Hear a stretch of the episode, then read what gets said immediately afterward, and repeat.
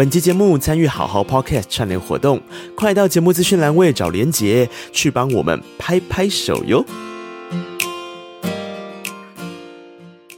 是不是觉得我教的还不错？有，真的，你知道，我就是因为你喜欢上暴露狂的。可是我一点都不喜欢暴露狂。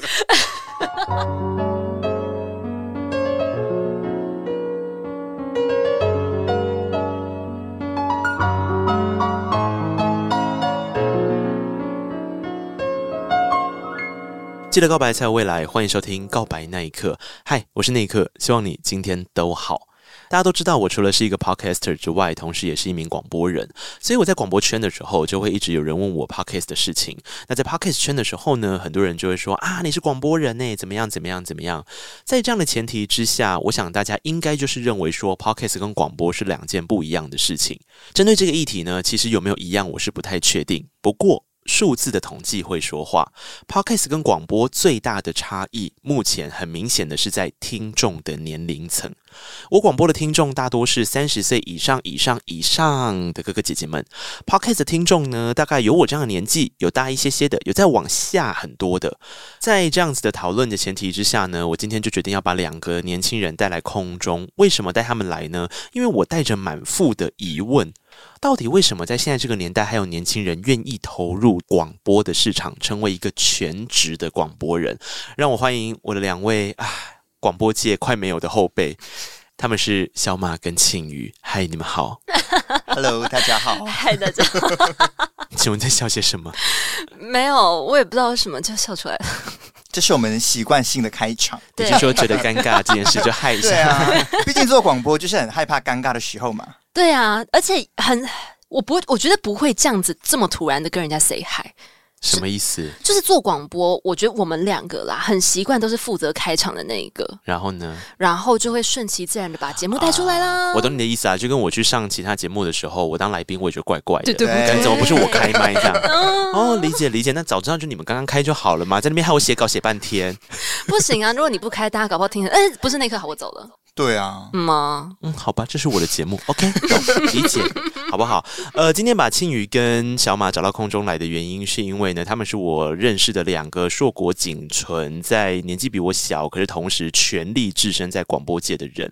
那主要原因是因为他们是本科系的吧？我在想，对，对啊，两位都来自世新的广电系的广播组。嗯，请问一下，广播组现在存在的原因是？因为有些人考不上电视电影组。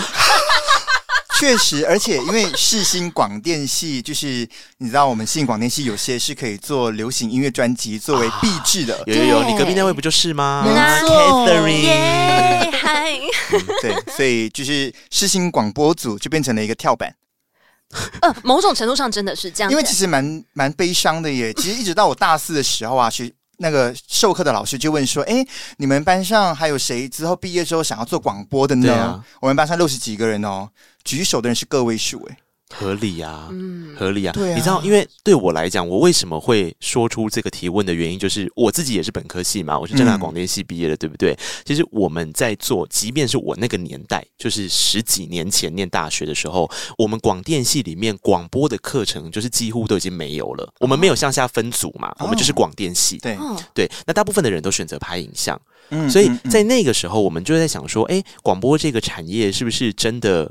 不太好过，然后大家好像没有什么资源可以放在这一块领域上。那个时候，如果广播的生态就已经是大家觉得说，哎，后面好像有点后继无人，或者说这个产业已经走进黄昏产业了。到现在还会分成广播组的时候，那那个广播组的学生自己不会危机意识很强吗？有啊。很强啊，非常强烈，就是连我们自己，就是同班同学，大家在讲啊，哈哈，大家自己都在这个黄昏产业里面，不知道待着干嘛呢？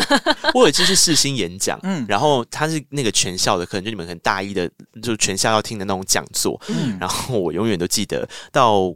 广电系的时候，我想说啊，我的主场，因为大家都是学弟妹嘛，哈，都是广电系的，然后又有广播组的，然后我有一页的 PPT 是我放了那个现在在台湾还很有名，而且都是全国网频道的电台，像景广啊，然后像中广啊的 logo，然后还有年轻人很常听的，呃，我们那个时候年轻人很常听的 Hit FM 啊，Pop Radio 啊，飞碟啊，我就放了这一些的 logo，广播组的人。认识一半以上的，大概只有个位数的人举手。诶，认真，嗯，天哪，对啊，所以我我就会很压抑说，哇，那现在的广播组到底都在干嘛？其实因为小马比我早了两年毕业嘛，嗯，在我毕业的那个时候，刚好出现了转型，因为我们就是疫情准备毕业的那一波。哦，我就是跟着疫情毕业的，哦，所以那时候三级警戒。呢。呃，对，但是对 对，我毕业了，但疫情还没，所以那时候我有发现学校已经在转型了。大概是我大四的时候，不管是学校的视听广播电台，还是我们课程内容，开始跟多媒体进行合作，然后学了很多像是直播的课啊，或者是音乐相关啊，然后 podcast 啊，很多声音相关的东西开始越来越丰富，对，甚至连 YouTube 都有。嗯哼，嗯，所以其实比较是以一个自媒体的形式在发展了，有听起来像是这样吗？对。那接下来我就要问你们这个问题啦。OK，那你们连学校都注意到自媒体的重要性，请问两位专职的走进广播电台的原因是？对于这个产业还充满着希望吗？我们现在问问前辈小马。我先讲我的答案哦，我的答案是哦，我是对广播充满着希望，跟我很喜欢广播这件事哦。就是我虽然前面开场讲了一大堆，可是对我来讲，我觉得就是理解生态而已。我还是很 enjoy 在做广播这件事。哎，可是这样我会很想问你，很喜欢广播的点是什么啊？现在喧宾夺主是不是？没有，我真的很好奇啊！我相信大家也很好奇啊。我很常讲啊，我享受广播很奇怪的一个时刻叫魔幻时刻。嗯，魔幻时刻的意思，因为尽管都要做现场嘛。对，那尽管做现场的时候，是不是常常会有呃跟听众及时互动的状况？那有时候被听众骂，在这个魔幻时刻，我是不太喜欢。但有些时候不是被听众骂，是他会忽然间就私讯你，跟你说，好好比说像今天好了，我今天刚今天是我们录音的时间是星期天，我早上有节目，我早上的节目就收到了一个听众的讯息，他就说他这阵子啊。过得不是太好，因为他爸爸妈妈生病，然后好像其中一位呃刚离开这样子，然后就最近都一直郁郁寡欢，觉得自己很孤单，不晓得为什么要继续生活这样子，然后就说，可是每次到了星期六、星期天，在早上听我的声音，然后听到我播的歌曲，不知道为什么他就觉得说好像被陪伴了，被听懂了，然后就传了一个讯息来谢谢我。你知道这种东西就是我所称的魔幻时刻。嗯，对啊，这就是我喜欢做广播的原因。我觉得这件事情对我来讲是被听见是一回事，可是他那个听见不是，那当然 Podcast 上面也有嘛。大家如果留言或干嘛，我听了我也一样很感动，或者我感受到了那个氛围。可是因为他及时的传给我，那个是那个当下的那个 life 的感受，嗯，是我很 enjoy 在电台的原因。嗯，对啊，因为电台很多节目还是做现场节目的嘛。嗯嗯嗯。嗯其实我也是诶，就是我在做广播的时候，就是嗯，我觉得广播比较像是一个陪伴吧，就是你可以透过一些音乐的分享，然后你心情上面的分享，然后可能不知道说听众他会不会感受到你的用心，但我相信很多人应该是可以的吧。比如说我可能在做节目的时候，可能有听众的点播。我就是播了之后呢，然后分享了一些我的心情，然后在一些编排上面。嗯、那后来呢，就有收到这个听众的来信，他有说就是，哎，对呀、啊，哦，原来你有这样的一个巧思，我我知道了什么什么之类的，我就觉得那个是蛮让人感动的一个时刻。你之前在金广做节目的时候，我现在指的庆余。你之前在金广做节目的时候，不是有收到受刑人的信吗？有。对啊，你不觉得那也是蛮感动的一件事吗？对，就是你第一次收到这么大一封信，而且是手写，然后写的很满很满。你打开那个卡片，然后呢，他上面就跟你讲说，他真的很喜欢你的节目，每一次呢都睡不着，可是半夜听着你的声音，他都会觉得哇，好像就是又有力量。对，那时候其实我很震惊，因为我从来没有想过。我做半夜时段可以带给别人什么样的力量？因为我觉得半夜大家虽然很多人是醒着在工作，可是也有很多就是他们他们就默默的工作着。对对对。所以当你今天收到一个回馈的时候，你会发现原来你自己在做很有意义的事情。嗯嗯，这是就是万万没有想过的。我也是自从收到了这些来信之后，我才发现原来我做的事情。这么有意义，然后呢他重新给了我很大的力量，继续前进。听起来有点像是误打误撞，也就是说，你其实你也没有一开始觉得说啊，我就是要当一个广播人。因为我开始做广播的时候，刚好年纪也在稍微小一点点。他小我十岁，他在一九九九年出生。嗯，没关系啦，在流行音乐圈里面，我也是有访问过两千年以后的了，嗯，所以你不是最年轻的，我知道，我知道。但是在广播上，就是这么早就有主持的资历，就二十出头、十几岁的时候做节目主持，然后到现在依然是一个非常年轻的美眉的状态的时候，真的是很少。嗯，就是在广播圈的状态里面，因为其实广播圈，呃，现在有一个生态的状况是说，除非说像景广这种有半夜时段的，啊、那它是一个机会比较多。嗯，他每年都招考，所以其实相对的那些时段就比较容易会有年轻的新血，因为他带着新鲜的肝来嘛，对，他就有机会能够主持。不然一般的电台其实很难有二十几岁的年轻人，他就可以拥有一个时段。嗯，对啊，对啊，所以。庆宇算是我认识很年轻一辈的广播主持人了，谢谢啊！结果没想到这一切是个误打误撞，没有，但是我觉得我也会很开心。还好我真的有，因为之前尽管那个时候不是有个暑期的实习吗？嗯，不小心进去，然后。意外的认识了你们，对，然后呢，意外的投了个标，意外的又上了这个节目。对，这两这两个人跟我的认识都是在景广，因为那时候我还在景广当公务员，然后我在当公务员的时候，我就要设计一套，嗯、因为。这个很好笑，反正总而言之，就我们有声资料是太久没有人整理了，然后我们就想说，哎呀，怎么办？我们的就是行政人员也没几支，那这样子的话，那个面对庞大的 database，我们总是要整理收藏。你们也知道，那个上面一堆黑胶唱片，那个价值，对不对？然后还有那个盘带等等的，它需要被分类的，因为分类完才知道怎么保存嘛，才知道下一步要怎么走嘛。所以那个时候我们想说，好，那既然公营电台真的就是没有预算。他没有办法去随便说哦，我要找工读生，我就有工读生来分类跟整理的话，那我们是不是就是以知识换劳力？所以那时候我们就做了好像有两梯吧，其实也跟实习的概念很像。早上的时候帮我们去协助做这些分类跟整理，然后也让真的喜欢音乐的人可以看看这些东西、这些声音的内容。然后在这之外的下午的时间，就有我本人以及其他我拜托而来的广播人。广播同事们帮他们上一整套的广播训练课程，对，是不是觉得我教的还不错？有，真的，你知道，我就是因为你喜欢上暴露狂的，可是我一点都不喜欢暴露狂，不是什么意思？我跟你讲，我觉得尽管有一个魅力，就是我那时候在暴露狂的时候，我当然不喜欢报道任何事故，没有人喜欢事故，可是。当你发现路上有一个大布袋的时候，你可以很投入感情。路上有个大布袋，大家小心一点。然后你就觉得好，我很开心，我可以提醒大家那里有个大布袋，然后心情就会蛮愉悦的。但因为大布袋，你可以用一个比较正常的方式去诠释啊。我那天不是跟你们说，我上个月还上上个月，反正我就是看到了一个路况。哎，你看我在金广报路况报这么多年了，嗯、我想说天哪，我真的要忍一下哎，因为是 那个路况系统这样写，它是。国道上面的某一个路段，有一只猪在跑，后面有一个人在追他。你要我怎么不笑？可是你你你待过警管，你也知道吗？不能笑，对，因为听众是真的会觉得，比方说你这样笑就是没有同理心，因为国道上这样很危险。嗯、我知道是真的很危险啊，可是你知道那个脑袋的画面，你就很冲突，你知道吗？你作为一个 DJ，你到底要怎么提醒对方？嗯，对，所以我说我没有喜欢暴露狂。可是我觉得遇到这种很挑很有挑战性的，你就会很想去征服他。我现在会换一些语助词，哎呦，就是再一个这个，大家要小心呢，差不多是这样。嗯，哦，所以呃，我觉得庆宇的广播路，我们大概听起来比较是摸索摸索中找到一个意义之后，好像就粘在那儿。然后我觉得他也可能没有经历过气质的那个角色很无聊的工作啦。对，啊，我有刻意避开，因为也跟大家说一下，其实真的就像我刚刚说的一样，年轻人通常一进广播界的时候。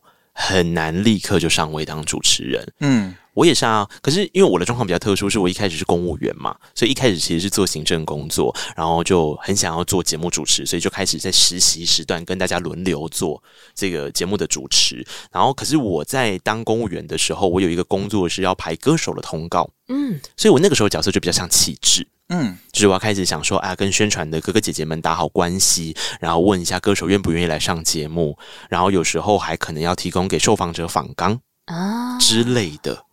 这真的是一个鸟缺，对吧？请问一下，我坐我对面这位气质学长，确实，我刚进电台的时候也是先从气质开始了。嗯，by the way，就是马先生 from。马来西亚，嗯、同时也姓马，所以他就 说他叫小马。嗯，对啊，你不回国哎、欸，你就留在台湾做广播哎、欸。嗯，我觉得现阶段可能广播是我会做的事情。只是因为你跟着我一起上台领了一座金钟奖吗？我觉得这个对我来说，那个意义蛮重大的，也是影响我蛮多的啦。因为就觉得说。啊，我是一个广播人了，我有这个广播金钟奖的认可。天哪，我害的一个马来西亚的学生毕业之后不回国，然后坚信的认为他可以待在台湾的广播产业，也没有啦。但是我是觉得说，其实现在虽然说广播，大家很多人说他们是夕阳产业，但我相信很多的广播电台都非常的努力在做一些创新的事情。嗯，这是真的。对，希望可以呃透过各种不同的方式，然后让更多的人接触嘛。比如像刚才那个前面也有说到的，就是 Podcast 的族群可能是比较稍微年轻。然后听广播的年龄层是比较广的。那现在其实很多电台他们也转型，可能要尝试着去跟 Podcast 做一个结合。对啊，对，让更多人听见广播。你们知道现在有一些广播电台的经营者，他们是不准底下的广播人做 Podcast 节目的吗？哈，自己开也不行吗？不可以。他觉得说，为什么我们要在这个敌人的领域里面做呢？你们就。对他们，你就有时候我就觉得不逻辑好怪哦，就真的是有这样的，我就不懂诶，就是他会觉得说，你底下的广播人如果去做了 podcast，你就是逃兵。哎，我我也还在做广播啊，什么意思？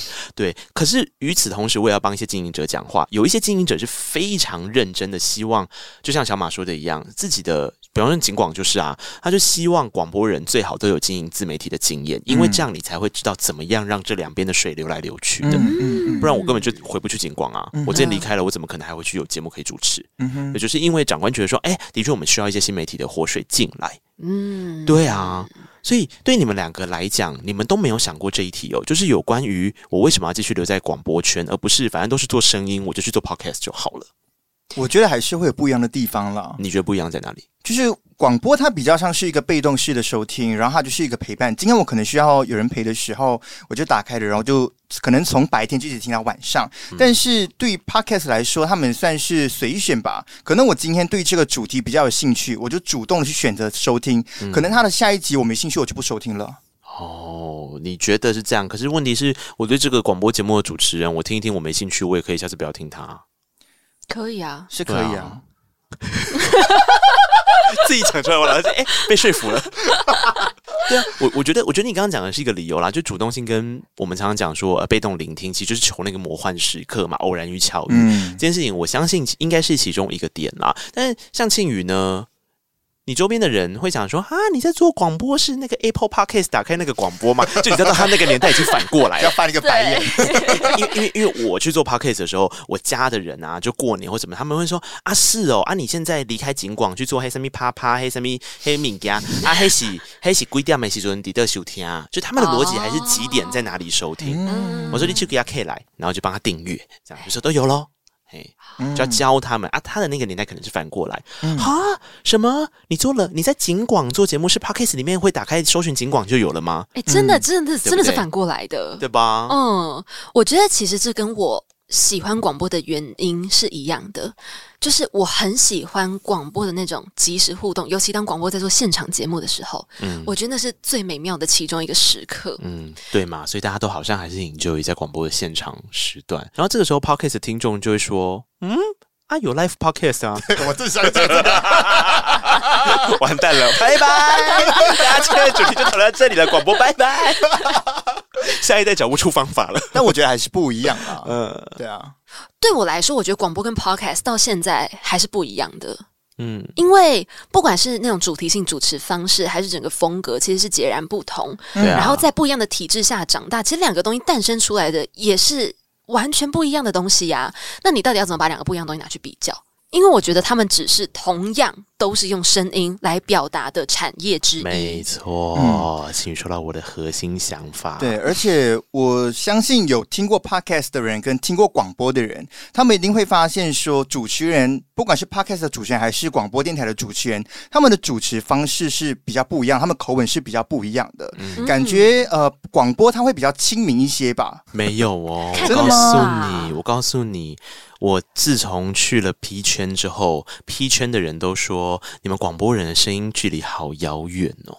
啊，因为很多人太字正腔圆，然后讲话有一个距离感，反而没有亲切感。可是我觉得现在的年轻人可能就比较不会那么字正腔圆了吧？当然，我相信早期要进入广播的时候，他们可能会经过一些正音的修正、正音的训练。嗯，你们都不知道我这一辈进广播圈的时候压力有多大，因为我们就是会被嫌弃到一个不行。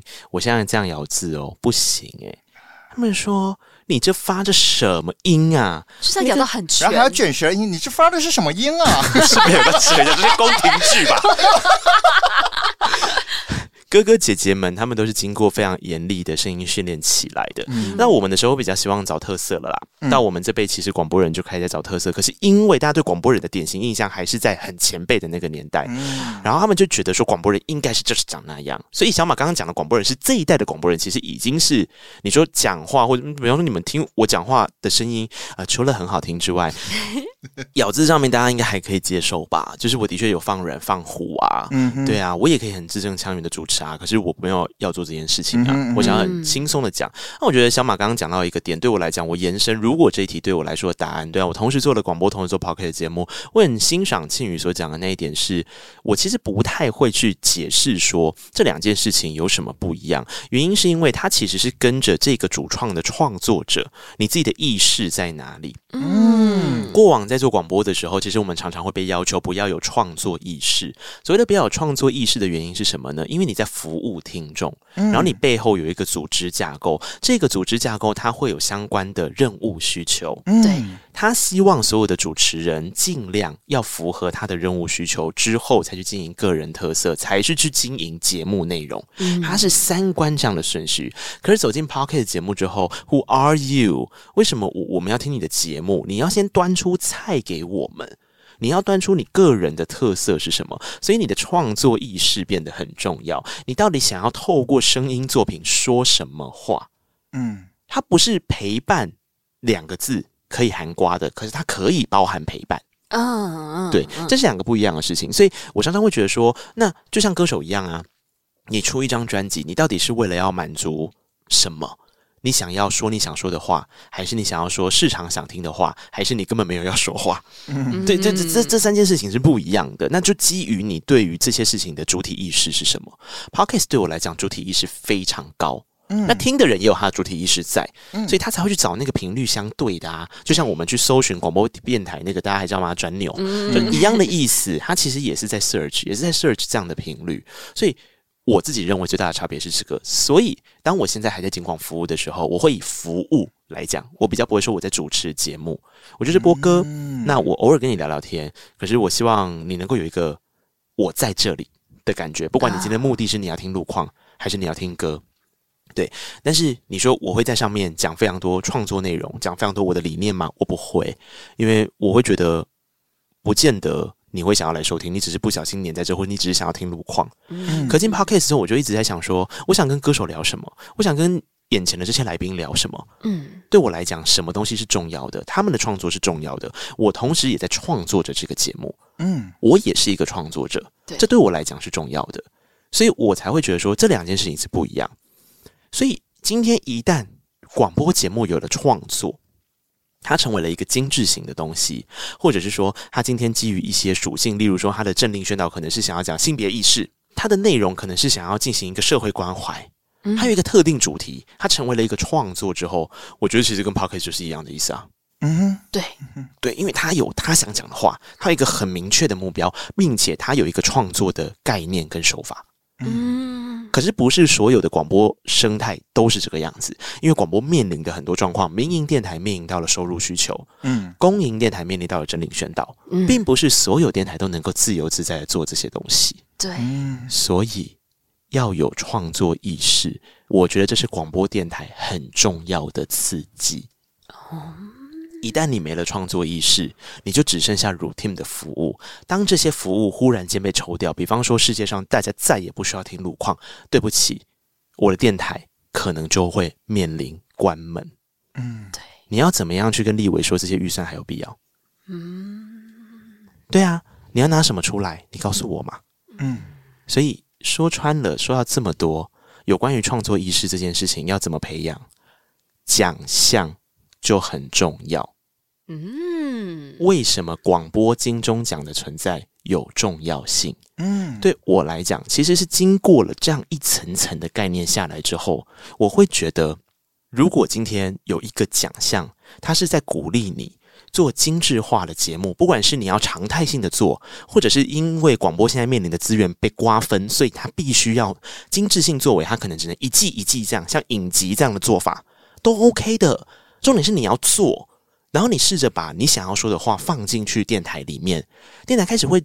那个温度跑出来了，嗯，我觉得那个对广播人来说，一来他获得了肯定，二来他获得了创作能量，三来我相信他的反馈不会只有广播金钟奖本身，你可能会开始有很多的听众，他愿意跟你聊着除了日常陪伴的魔幻时刻之外的更多东西。可是我觉得还蛮多时候，很多人听广播，他就是为了听一些很日常的东西，嗯、日常的分享啊，日常的歌曲，日常的路况，就这样随口聊聊，并不是那种很精致化的节目、欸。诶、嗯，是啊。是啊，所以嗯，这个东西要怎么取舍？对我来讲，我觉得就是广播人应该要面对的课题啊。嗯、比方说，我虽然这样子讲，这样子讲，那问题是，我也不会无时无刻都在精致化大量的。就像我现在我回去主持的时候，大部分我还是以服务为主啊。嗯，对啊，原因是什么？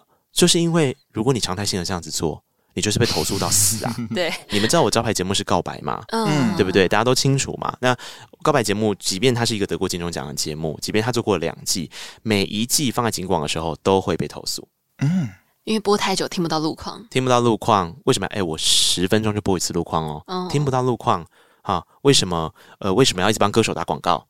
啊，歌手一大早面哭哭啼啼，哭什么哭？有什么好哭的？他们那些东西都满是小事。我常收到这样的回馈呢。嗯、对啊，但那个内容就跟告白那一刻很像哦，就是歌手来，我还原他的心路历程。然后他去分享他的心路历程之后，创作出了这些故事，希望你能够带着这些故事走过一段路。这是我的创作意识，也是歌手的创作意识。但在听众的眼里面，他可能是一个哭哭啼啼的无理取闹。哦，对啊，我觉得可能是因为这个听众他本身在听这家电台的时候，他就是有他的目的性，他想要听到的那个东西。可是当他今天不存在的时候，他就觉得说，嗯，为什么你不是平时都给我这个的吗？但你今天怎么不给我了？你是说路况吗？对啊，就是其实还是有给，只是那个焦点他自己会歪掉。哎，我平常都只听到这些，你今天怎么加了其他东西？其实青云讲的这个才是，因为我不是没有给，而且我们其实都是按照电台的规范，再加上在播出的时候，其实你会考虑到那个时段嘛。嗯、我们其实每次在播精致化的东西的时候，我们都会避开真的是交通巅峰时段，因为尽管目前的诞生就是为了要交通巅峰时段的时候能够去达到交通疏运，这件事情比什么都重要。对所以，我们当然会优先做这个。其实也常常我们有遇到做过精致节目，遇到很大的事故状况，我精致节目就拉下来啦。Oh. 我就是现场开始报路况，这个都有啊。我们其实都有这样的 sense。可是，比方说像我之前讲的那个投诉，哎、欸，星期六早上七点钟到八点钟，黑雷西尊金驾驶独聊雪山隧道会单纯车多之外，真的还好。那个车子真的没有那么多，嗯、可是听众的习惯是什么？他会觉得你应该一路都在讲路况，一路都在讲路况、嗯、啊！你怎么忽然间感觉没在讲路况？他其实你有讲，他只是因为听到了路况之外，不是哦，没有比例变少，他听到的是路况之外的东西，嗯，他就觉得怪怪的，嗯、他接下来他的脑袋里面就判断说你没报路况，嗯，对啊，对。这对我来讲是我在警广最难克服的一件事情。我想，哇，好吧，那我去开一个 podcast 节目好了。对啊，比较干脆吧，你在这里就好好讲，然后还不用报路况。对啊嗯，差不多是这个状态底下啊。还是你现在想报路况？我没有。但说真的，我觉得不只是警广了，我相信各个地方的听众群应该都是会五花八门嘛。因为你求一个魔幻时刻，你就是表示你不知道会达到什么样子的听众嘛。嗯、你们自己有遇过很奇怪的听众吗？遇到很奇怪的听众，他笑得很开怀，我还好，但庆云感觉很多故事可以分享哦。嗯，呃，我我我斟酌着分享啊，因为 怕得罪听众，哎，怕得罪世界。我觉得，我觉得听众们很热情，就是很喜欢互动，然后也非常有想法。哪种想法？就是很有自我意识。比方说，你在套话吗？比方说，比方说，哦，嗯，他可能会说，他觉得这个世界很美妙，有了你更好。没有啊，这是我讲的。但类似是这种小这这这种东西，你这个真的还好。那我很委婉啦。你知道我有一个主持人朋友收过结婚证书吗？跟一张三千块的支票，那那个结婚证书是对方已经签名了，直接寄到公司。我想说，哇，三千块要买对方的婚姻哦，太便宜了吧？这个听众也真的是很厉害。怎样？你觉得羡慕哦？没有，后面是不是少几个零啊？没有，就三千块。你以为还要再多四五个零？然后我们大家也在想说，哈，天哪，好好笑，你只值三千块，天哪！嗯，那后来怎么处理？退掉啊，那个一定要退给人家的，啊，你收下来什么意思？就我同意了。对呀，万一他解读成这样，很可怕哎，而且这真的恐怖哎，不是，而且重点是，大家有没有想过？我们好歹也是警察广播电台，我们后面是警察呢。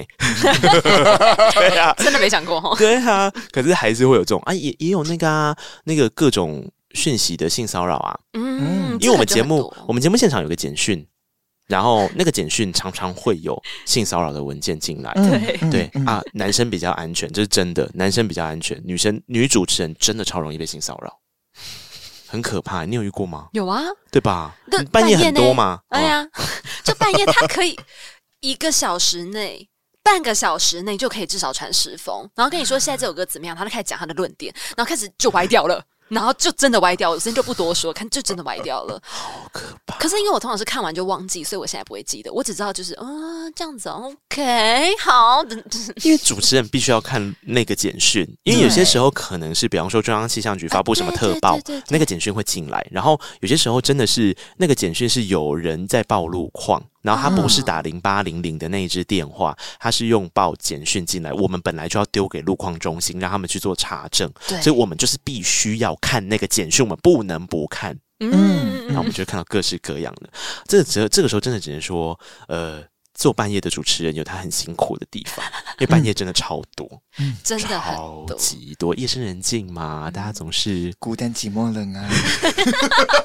怎么样，小马有遇到怪听众吗？哦，我绝对没有，我的听众都很好的，而且呢，今年新年的时候啊，狗腿，真的，而且今年过年的时候，因为我听众都知道我是马来西亚人嘛，然后还特地寄了一箱那个可可粉，然后还写了一个贺年卡，我就觉得啊，好温暖哦。马来西亚人为什么要寄可可粉？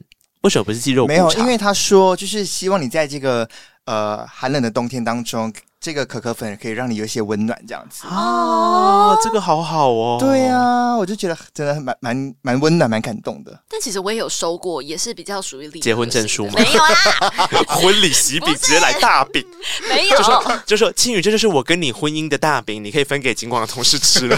我不要，还是满月礼盒？不要，这这这就夸张了。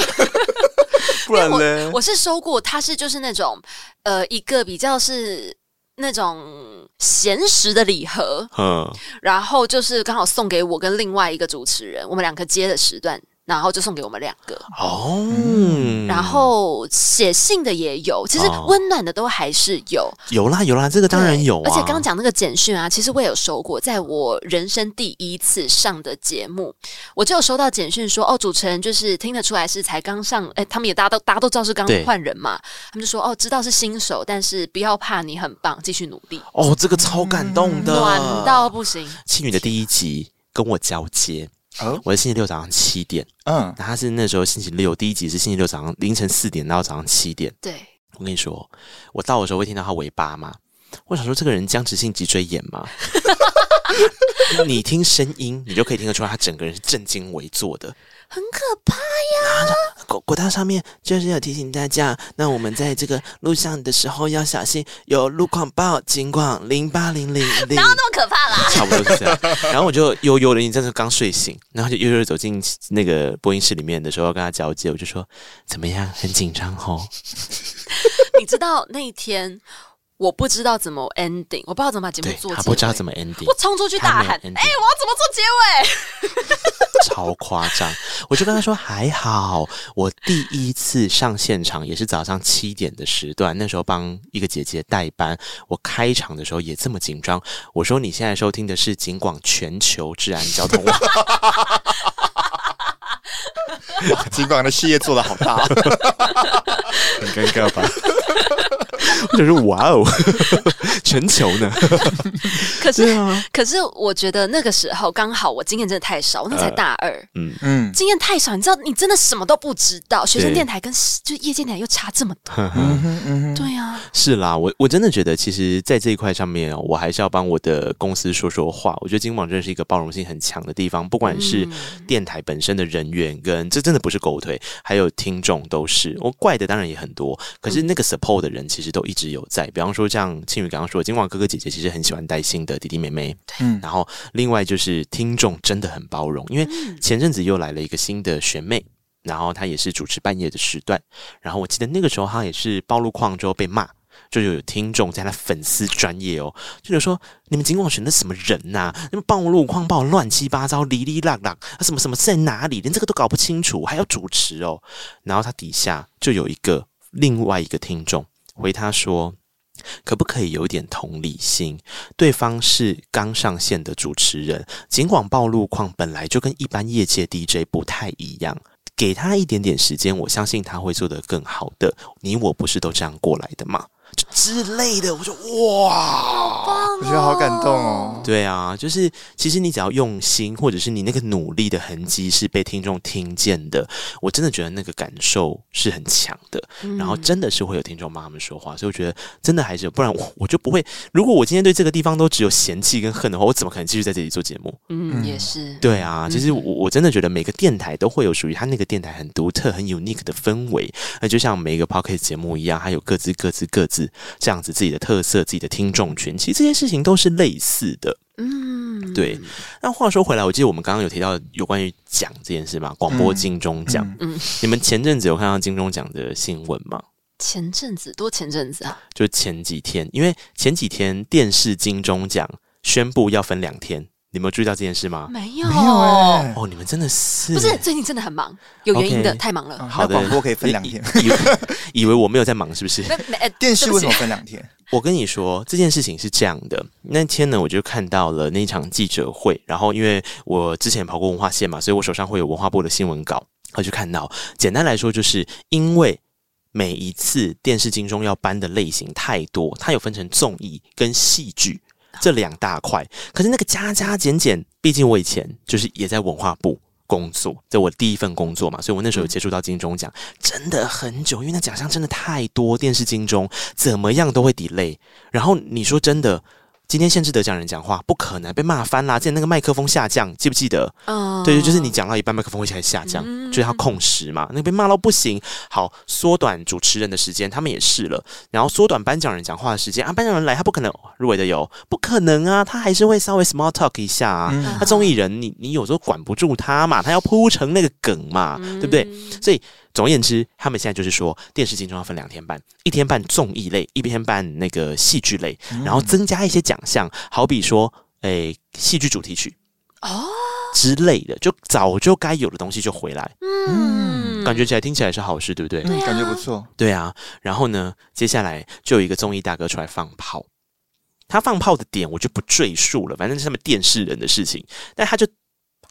我不知道为什么他要扯到广播金钟奖，他就说，为什么电视金钟奖一定要这样子弄呢？那你电视金钟奖提早一点点举办也可以啊。我来念一下他说的话哈，他说，其实广播金钟奖也可以跟电视金钟奖同一天啊，让广播白天先颁，然后在广播节目直播给大家听。广播就是听声音嘛，这样不就同一天可以一起炒热典礼气氛吗？你知道这句话意思是什么吗？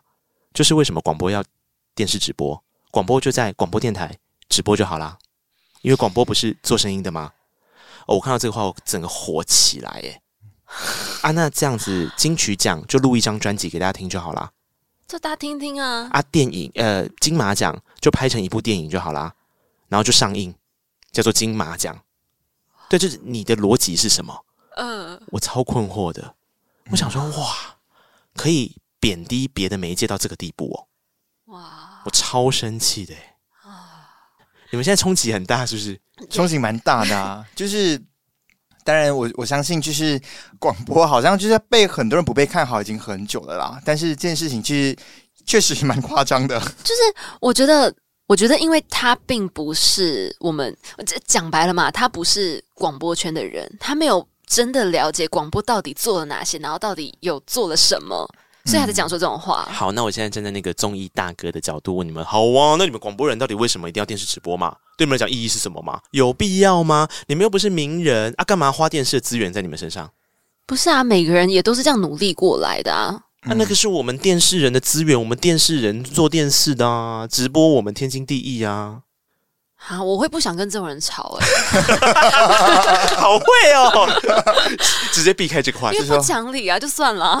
嗯，不是，那我们讲回来嘛，就是对你们来讲，为什么呃有做一场现场直播是重要的？然后特别是能够在电视上。我觉得其实这是一个很大的肯定，嗯，因为广播人就已经都是在麦克风陪伴着大家用声音，纯粹我们只用声音哦，可是可以给多少人几万人的陪伴，嗯，那为什么我们不重要？我们也很重要啊，嗯、那就这么一次我们出现在台上，这是有什么问题？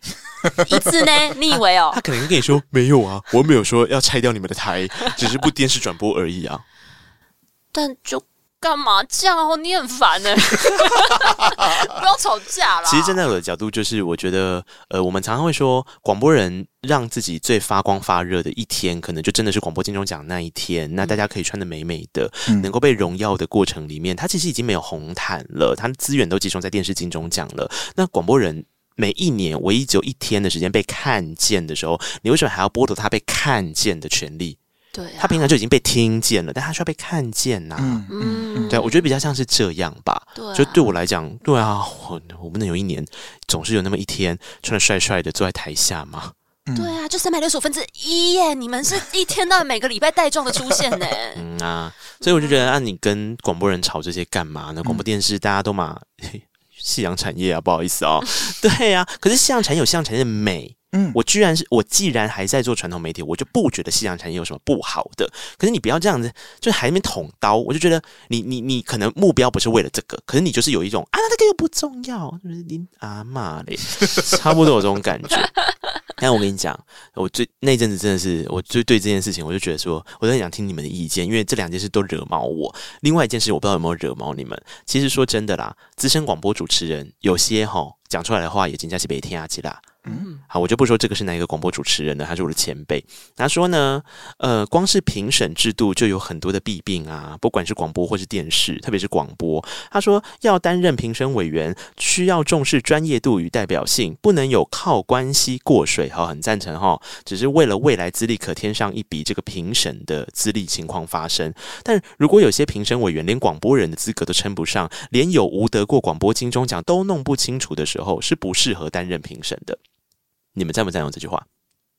他的意思是说，评审自己都没有得过金钟，凭什么来？就他没有广播资历，对，他能不能来评金钟奖？我很想跟你们聊聊这个。嗯，意思是说他不是广播人，但是他来评金钟奖这件事情。对，他就说现在广播金钟打开来一堆就是来过水的，啊，他的意思不就是这样吗？嗯，对啊，他说根本不是广播人啊，你怎么可以决定是哪一个广播人要得奖？嗯，其实我觉得说听广播，呃，广播人在听广播跟一般。不是广播人在听广播，其实那个感感受上还是会有不一样的。嗯，对，所以，嗯，当今天可能呃不是广播人他们来听的时候，他们会有就是另外一番的解读。嗯。对，嗯，我还蛮赞成你说的那个点，可是他必须要在那个专业领域上面的人，比方说流行音乐节目这样，你必须要是流行音乐产业的人啊，是啊，你可能不会做广播啊，可是你懂流行音乐啊，对对，你会知道这个广播人说的东西是合不合理的事情嘛，对对对不对？听起来像是这样。我如果今天全部都是广播人，可是我那个领域根本就不是，我根本不想，比方说找我去评一个，我随便举例社会关怀，或者说哇，我从小做广播做到大十几年，我从来没有做过社会关怀节目，我凭什么社会关怀啊？嗯哼嗯哼嗯，对对对，我就会觉得这只因为我是广播人嘛。嗯，就是就是我我会觉得还是有点怪怪的吧，嗯，所以我觉得那个组成本来就要多元性啊，对对啊，不然为什么广播人可以当金曲奖评审？嗯，一样意思啊，你本来就应该要包含的这个多元性。但我赞成他讲的其中一句话是指说，我知道他的理解是说，有一些他不是广播人的资格。所以你必须要放一些广播人进来嘛？但现在有一个状况是，我觉得因为利益回避的关系，因为广播电台、广播电台之间壁垒分明嘛。嗯，利益回避的关系，你们知道现在金钟奖的组成里面啊，其实很多都不是现役广播人，他是前辈哦，对，大大大大大前辈哦，大大大大大前辈在做广播的时候，跟我们在做广播的时候，还是能给他代机哦。对耶，光是那个咬字哦，这个年轻人不想，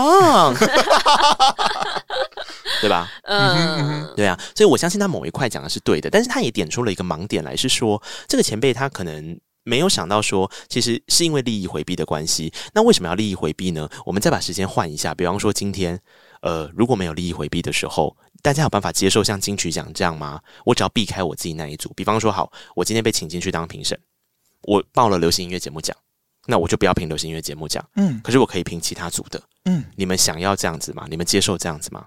有点牵强的感觉。对，因为虽然说那刻是广播人，可是你的专业是流行音乐节目嘛。对呀、啊，这就是盲点啊！嗯、所以文化部没有让这件事发生啊，因为他会觉得说，今天只要还现役的有报名的广播人，我我既不能让你去做你最擅长的那一组，可是我同时，哦、对对对，我我我我我又没办法让你进来，可是你是现役广播人，嗯，对啊，还是我就事先跟你说，哎，你会当其中奖评审，你今天先不要报奖，也不可能嘛，对啊，对啊，所以所以变成说他的利益回避没有办法像金曲奖这样子的状态底下，嗯。那怎么办呢？他就没有现役广播人啊，因为现役广播人都在报金钟奖啊。嗯，他只要报了，他就不能当评审啊。嗯，那广播人就剩几个？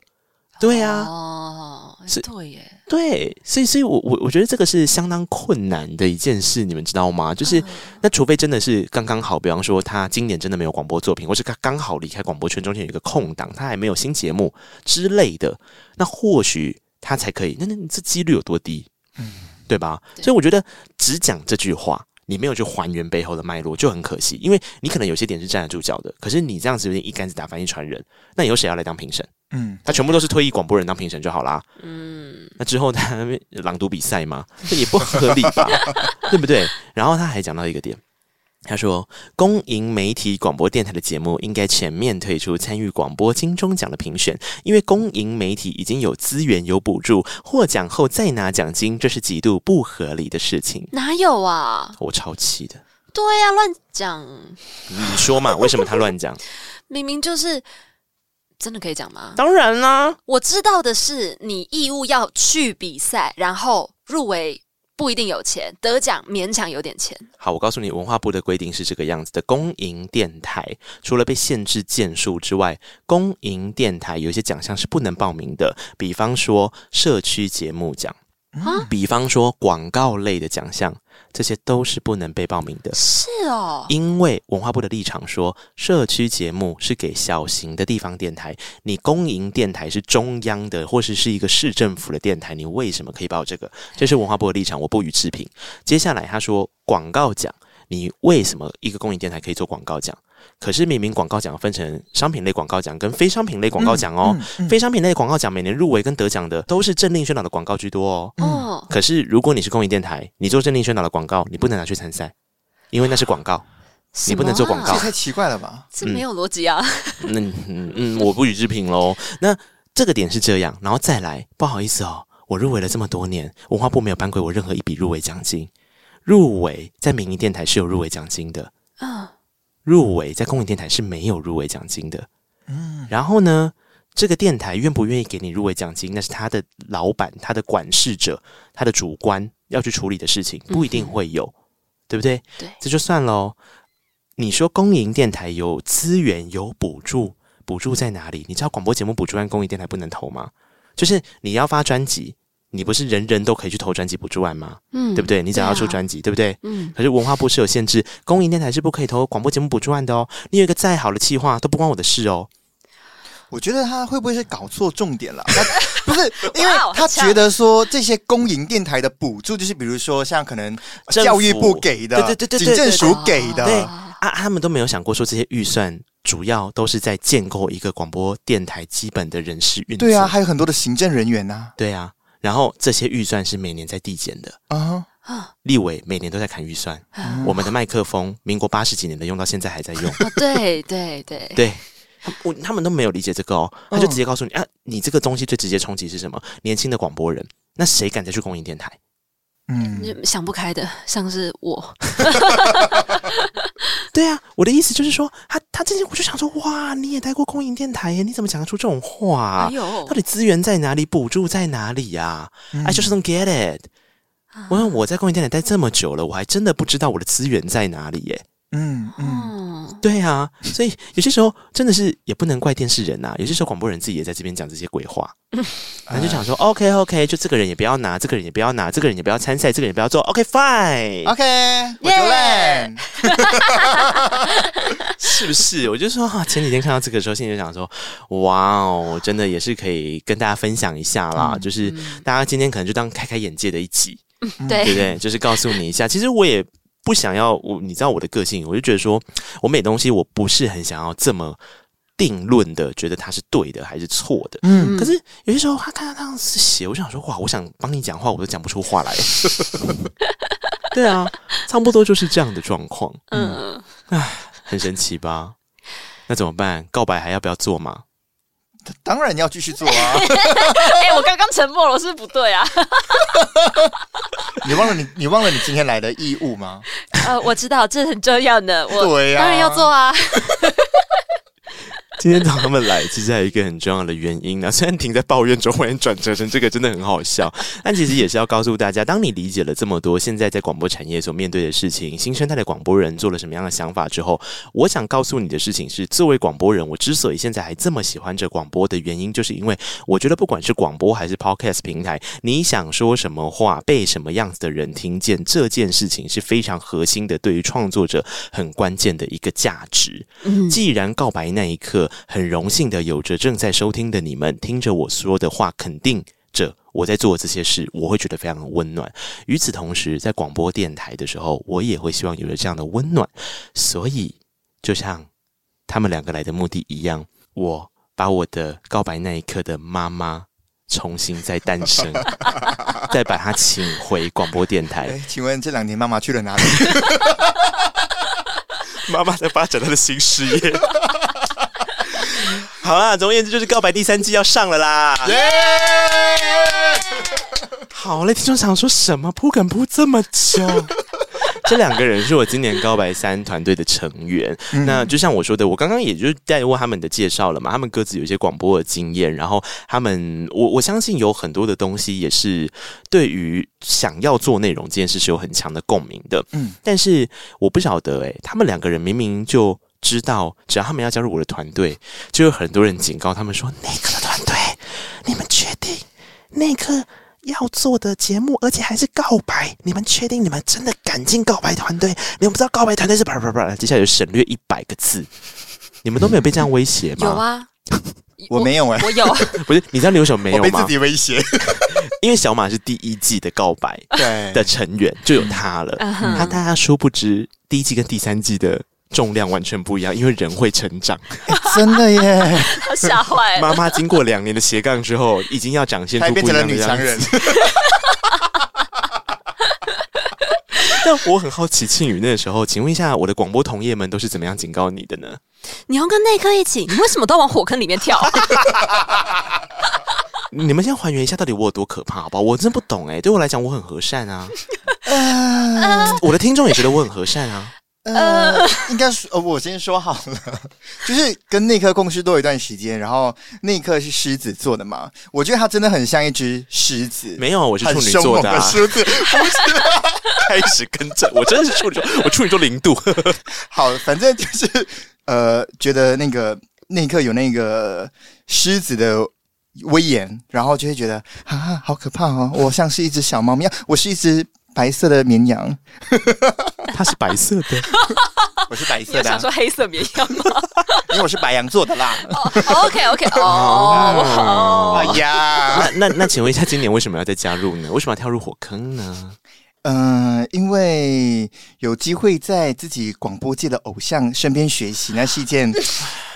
蛮兴奋的事情，没有啦，必须说啦，因为我觉得玉林哥他说你不是他的偶像，我才是之一之一。没有啦，因为我觉得说经经过了第一季跟内科的公司，其实我自己是成长了很多，然后在第三季的时候，其实也很犹豫，觉得说哇，有机会可以再加入的时候，我就觉得好，我想要继续学习。哦，这样子啊，嗯、对。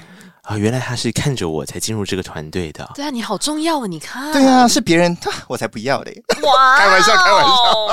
我们都听到这句话了。他下次加入别人的团队，我们就把这段话无限回放。好，然后就尽可能的公告给大家，诅咒他。不是不会啦。那庆宇呢？就喜欢往火坑里面跳吧。没有啦，其实其实我觉得，对啊，为什么我要加入啊？我觉得这真的是对我很大的一个打击。他讲不清他为什么要加入这个，所以你看，我讲不清，我却奋不顾身的加入，这就是理由，不假思索直接加入。哦，哦，女人的第六感，她觉得跟内克是对的。嗯、好啦，没有啦，我觉得有一个蛮大的一个点，就是大家都说那一刻很可怕，可是我没有觉得那一刻很可怕。好啊，我来试试看那一刻有多可怕嘛。是，那你现在感受到了吗？我觉得没有很可怕啊！哎呦，那是因为我的脾气改很多了，有啦好有啦。经过一些时间的淬炼，我以前的确是在做内容的时候非常严格啦，就像我讲的一样啊。其实前面讲那么多，为什么有一段你们会觉得啧啧称奇？就是那是我长久累积起来的想法。就作为一个广播人，我除了是一个广播人之外，我还能是什么？我必须要是一个创作者。嗯，不是说我无时无刻都要创作东西，而是声音本身在工作的内容创作上就是其中的一个环节。你如果在面对这个环节的时候，你没有拿出一个自己的态度跟立场来的时候，你很容易走偏。嗯嗯，别人想要做什么，你就想要做什么；别人跟风，现在流行什么样的路线，你就走什么样的路线。可是我一路以来都不是这个样子的。包含我在做 podcast，我也是做很冷门的事情啊，也不是 podcast 主流在做的东西啊。对啊，那为什么我会做这些？是因为我觉得我喜欢做这些，我做这些东西我有共鸣，我做这些东西可以让我的来宾跟让我的听众感受到一些什么。嗯，就对我来讲，我在乎这个嘛。对呀，那这就是一个主体意识有锚定之后很重要的一个点。所以对我来讲，为什么我要回来做告白？其实也是一个阶段性的检验跟审视。就是那我这一段时间里面，我产生了些什么？我这段时间从你看，像我们做第一季的时候，其实在讲负面情绪嘛，嗯，然后第二季的时候，我们是在做歌手专访嘛，深度专访，然后慢慢的，呃，我把告白的第二季的内容带到告白那一刻，开始慢慢的也是在跟歌手做深度的专访，专访到现在，我就开始觉得说，那如果我离开了歌手专访之后，我是什么？嗯，其实我会有这样的困惑，嗯，所以。接下来是我是什么这件事情的主体意识，我想要在哪里呈现？一来是我觉得，如果今天我要做一个跟流行音乐有关的节目，它必须要有流行音乐的存在。少了歌手，你至少歌音乐还要在嘛？嗯，Podcast 显然就是一个没有办法适用的平台。嗯嗯，对啊，但是广播可以啊，广播每年花我就不说多少钱了，在买音乐版权，当然可以啊。嗯，那放进音乐的运用，我可以检视我现在到什么样的阶段，这对我来讲是重要的。所以告白第三季。并不是一个歌手访问节目啊，不然我就做告白那一刻就好了。嗯，对啊，对啊，并不是一个访问节目。那他想要说什么？所以在这样的主体意识底下，我开始找我很欣赏的后辈们加入我的团队。哇，好荣幸哦！天哪，谢谢！哇，根本不讲话，他们真的好讨厌。我找这些人来团队里面的原因，是因为我也想要找找我的主体意识是什么。那后来我们一起讨论出了一个我们很喜欢的内容，那个内容就是，当一个广播节目要找到主体意识，它要跟流行音乐做挂钩，跟过去的自己对话，也就是跟过去自己一直在谈情绪这件事做对话的时候，那广播能不能成为流行音乐本身？嗯，我就带着这个问题去找庆宇，嗯，那他就说，嗯。嗯接不下任何话，因为不是，你知道听到这句话的时候是很震撼的，就是对耶，为什么我没有这样子想过？你看，什么叫流行音乐本身？先定义嘛。流行音乐是一个工业化生产的过程，可是它经过碎片化，嗯、所以它接下来开始有很多独立制作、发行的可能。嗯，流行音乐在独立制作、发行的过程当中遇到了疫情，所以它有很多的宅录尝试。嗯，那我就跟庆宇说：“你看嘛，你平常的时候也一直有累积音乐作品，那你有累积音乐作品的过程，你都在哪里录音？”他说：“我家里啊。”我说：“为什么不去录音室？呃，没有钱啊。”啊，对啊，那。音乐人一开始不也是这个样子吗？嗯，你必须要在累积作品的时候，你就是在家里宅录啊。那如果我们把广播的内容里面带进了宅录过程会讨论到的事情，你说好不好玩？他就说哦，然后又说不出话了。接下来我就跟他说：“哎、欸，可以啊，你想想看嘛。如果我们今天呃宅录的概念是什么？音乐人怎么完成一张宅录的专辑？他还是会先找三五个好友来讨论吧。嗯、就是我今天想要以一个什么样的主题来开始，然后这个主题有哪些人做过了什么样的音乐？他可能是在 A N R，就是这个歌手自己的特质身上，嗯、可能是在专辑的企划上面，对。然后可能是词，可能是曲，可能是编曲的画面，嗯、这一些流程都经历过讨论之后。”他才会进工作室开始 jam 音乐啊，嗯，对不对？嗯嗯嗯，那这不就是跟流行音乐的过程诞生一样吗？如果我们做广播的时候，用这样的方式，先来锚定一个主题，找到这个主题里面跟流行音乐相关的，我刚刚讲到这几个环节有哪一些他山之石之后，我们后面来创作出一首歌啊。嗯嗯，Why not？对啊，然后庆宇就说：“ 哦，对呀、啊，又没有话讲，然后就签下了卖身契。对，对。他那个时候就签下来了，只是他那个时候可能没有想到，我们一起要做一首歌，这件事情的压力有多大，是从来没想过呢。”嗯，我真的觉得就是跳入火坑，你知道那有时候还蛮爽的。但是你们就是对，就蛮 enjoy 在其中的嘛。对，你也是啊。这个人才更莫名其妙吧？我们讲完这一切之后，才开始找他啊。对，那我们发现，哎，好像需要一个后置的人哎。Oh my god！然后一抓下来，就是海量的工作爬到他身上。真的，我现在都觉得我好像没有休息的时间。包括因为我现在还有正职工作嘛，然后我在上班的路途当中呢，他在讽刺我们两个没有正职工作。啊，也不是啦，但是就是。会戴着耳机，趁着这个通勤的时间，然后听很多的音档，然后听着听着呢，哎，打开笔记，哎，这是几分几秒，就是很多的琐碎工作，就是好像。连在连你在通勤都在工作，可是小马真的做到了一件事情，是我非常 proud of 的事情，就是那个节目的 flow 怎么抓。我一直觉得这个东西不是任何人都可以做出来的，真的。当然，主持人主持的好必须是一个原因嘛，也是。除了主持人主持的好之外，首先那个 flow 要怎么进行，我觉得这是一个关键。所以，我觉得这一次他的课题里面，他的确也达到了他自己的一个 achievement。那庆余的。功课跟课题呢，或许在创作的音乐过程当中，他必须要学习。嗯，然后我的课题呢，就是我没办法再一个人主持了，我得找一个人来，嗯，加入我一起主持。原因有二：第一件事情，我想要广播有后；第二件事情，我想说。哇！有人敢在一开始加入团队的时候就说：“内克，我可以跟你一起主持吗？” 他要求的哦。Oh my god！因为我觉得跟内克学一定学到非常多。我觉得跟你的目的不是目的，就是跟你想要学习的那个心态是一样的。对，你有没有觉得这比加入这个团队更自杀？因为他要指导黄龙，他要直接要学我最核心的东西。嗯嗯，他要让我磨练主持。嗯，对呀。我告诉你，最后不是他的课题，是我的课题。我要怎么说？庆宇我们再一次，但是这个东西的时候，你可不可以怎么样？怎么样？怎么样？啊，我们再一次，什么什么什么什么什么？嗯，同时也是后置的课题。没错。所以我的课题其实是大家的课题，没有什么区别啦。我们不是要课题分离吗？对 我们今天还在讲课题分离。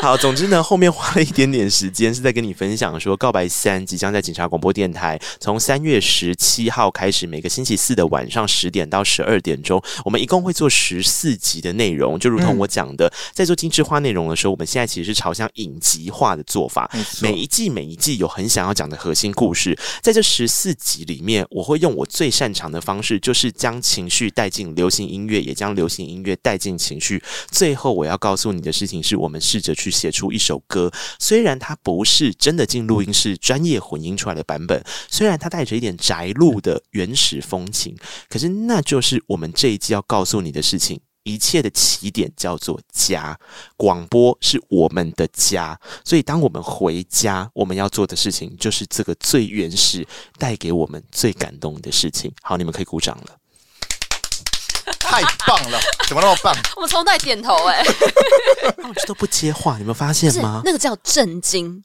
太哇，怎么讲的这样？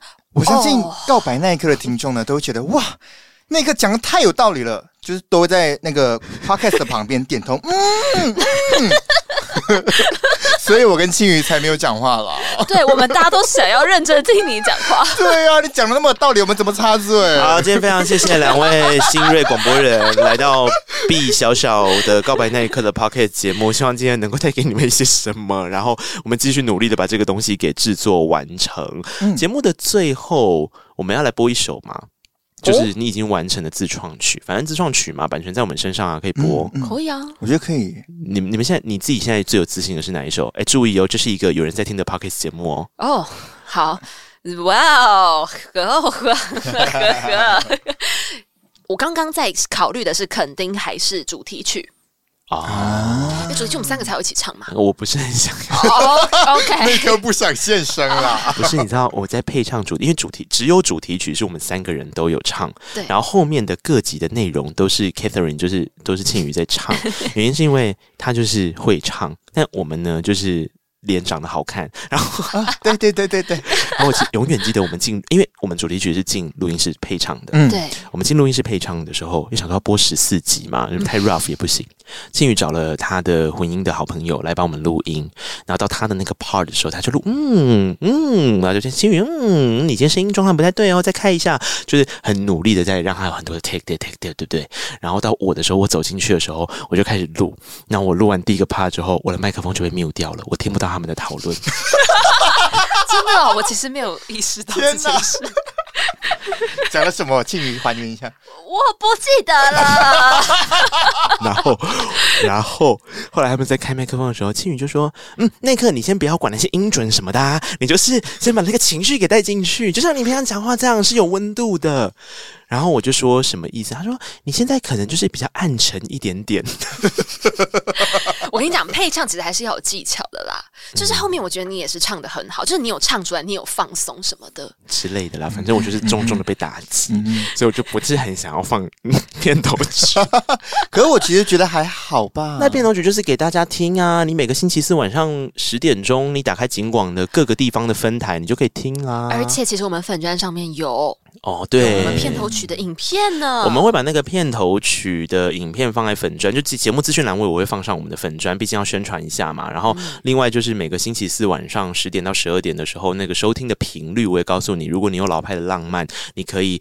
重新温习一次，打开广播是什么样子的感觉？从呃，不管是数位的管道或是类比的管道，听到我们的时候是什么样的感受？嗯、然后第三件事情就是呢，我们还是有官方网站的，好不好？我们会把这款的节目首播完之后，会传到官方网站上面去，嗯、让大家做收听。但因为那就是没办法传到 Podcast 有版权问题，我们只能放在警广官网，所以在这一块上面，连接我都会补给你们。嗯哼，想听片头曲就那个时候再去听。好好好好好，OK。啊，你要听哪一集？好了，那我们就听肯定了，好不好？好啊，那可以跟大家解释一下那个创作的背景。总而言之，是那一集的主题叫做努力。然后我们就一直在想说，努力不就是为了要求 得奖？肯定啦。当然得奖也是要的啦，得奖就是一种肯定啊，嗯、要求肯定嘛，哦、对不对？对对，然后我那时候在写词的时候，词大部分都是我写的。然后词的时候，我就想说，嗯、呃，想要得肯定的时候，大家就会好努力、好用力。但我们能不能够？我那天用了一个形容词叫“轻轻的努力”，对，能不能够轻轻的努力？如果是轻轻的努力的话，它出来会长怎样呢？那就是肯定啊，因为肯定跟肯定有谐音，肯定又是让大家觉得轻轻的，很感受。呃，感受阳光沙滩的氛围。嗯，后来我们就完成了这首歌曲。那至于那些怎么完成这首歌曲的中间过程，等你去听节目的时候，你就知道了。没错。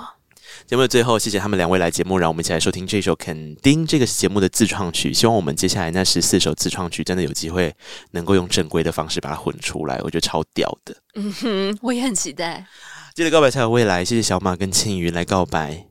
谢谢内克，我们的告白也要听哦，拜拜，拜拜。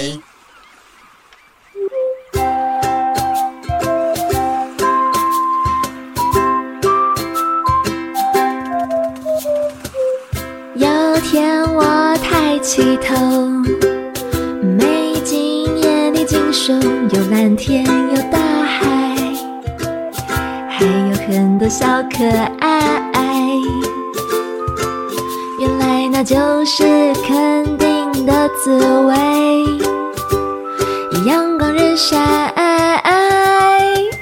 我会举起手来，用脚打着节拍，有气馁有挫败，但我知道我努力得很惹人爱。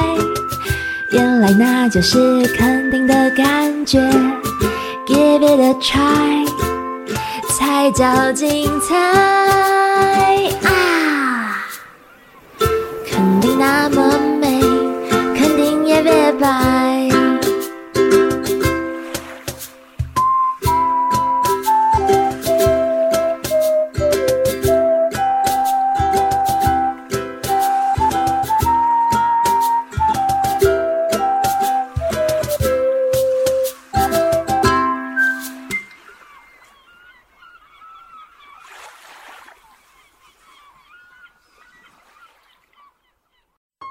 哇，你真的听完这一集的节目啦？那表示你真的是我们的忠实听众哦。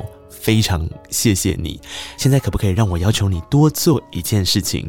请你到 Apple Podcast 点下五颗星，然后留下你的评论。你也可以到 Mixer Box 找到我们的节目啊，那就可以在下面留言跟我们互动分享哦。各大平台也别忘了订阅，才不会错过精彩的每一刻。